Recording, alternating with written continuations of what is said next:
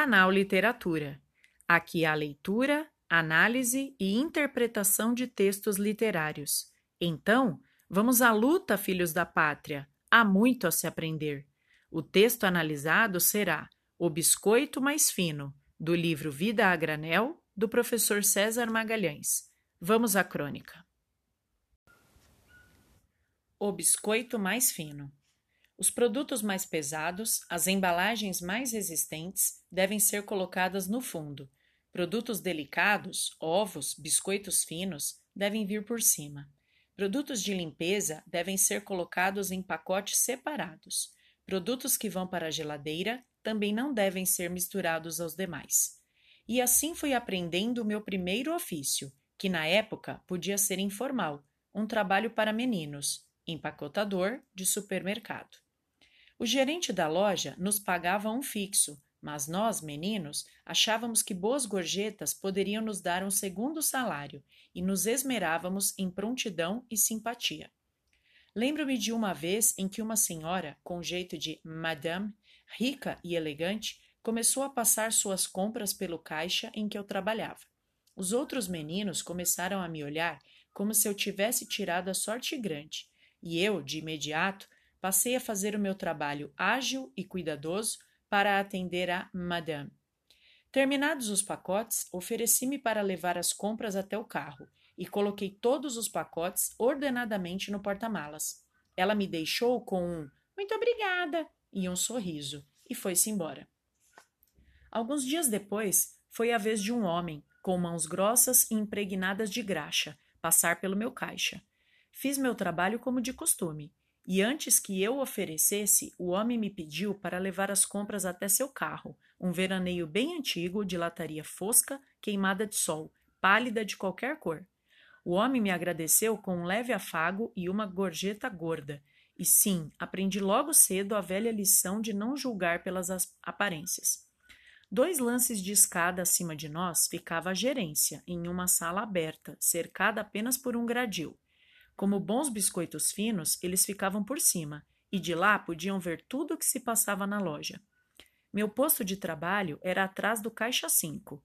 A operadora era Ritinha, possivelmente a moça mais bonita dali.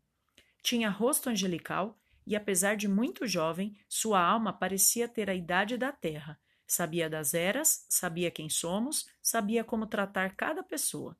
Lá de cima, de onde estava a gerência, da mesma forma que eu, deve ter visto as qualidades de Ritinha, e logo ela estava dentro da loja, atendendo no setor de frutas e verduras.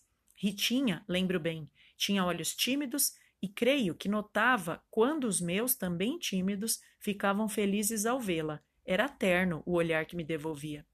Não demorou muito para que Ritinha passasse a encarregada do setor, e alguns meses depois foi levada para trabalhar com a gerência. Ela havia subido as escadas, estava lá em cima, mas era ela quem sempre descia para pedir algo aos demais funcionários, dar instruções. Tom de voz comedido, respeitoso, educado. Um leve sorriso criava em nós a sensação de que era bom estar ali, saber ouvir, trabalhar, procurar agradar, tratar bem e ser bem tratado. Ritinha sabia transitar naquele mundo de dois andares.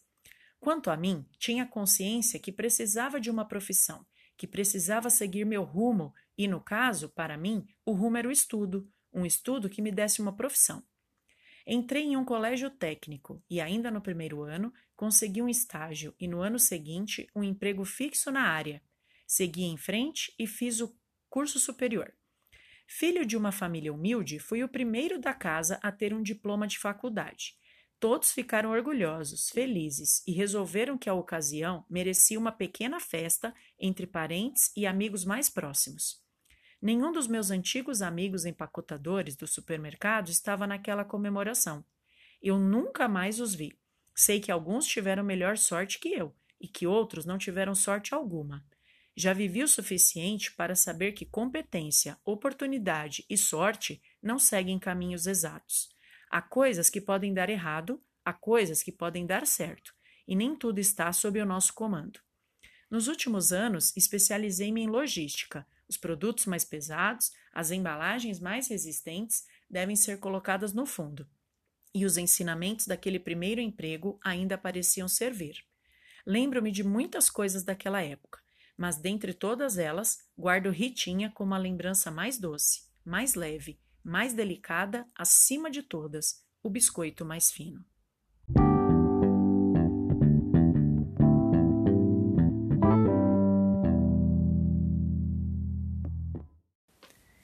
Neste texto, encontramos o narrador-personagem vivenciando sua primeira experiência de emprego, empacotador em supermercado.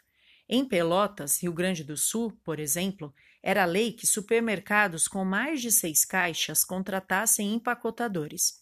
No entanto, em outubro de 2018, o STF derrubou esta lei.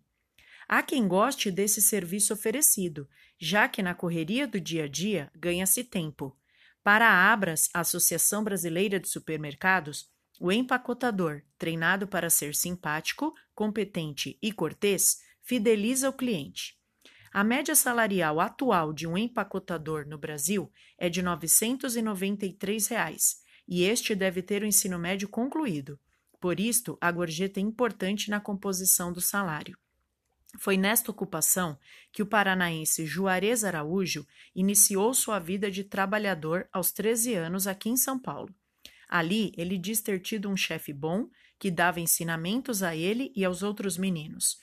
Obteve conhecimento como um líder deve agir e aprendeu a trabalhar em equipe. Como nosso personagem do texto, Juarez fez um curso técnico em processamento de dados aos 19 anos. Anos depois, Junto a um sócio, Reinaldo Ajauscas, criaram a DBA Corp, uma empresa de consultoria para clientes que usam o banco de dados da Oracle.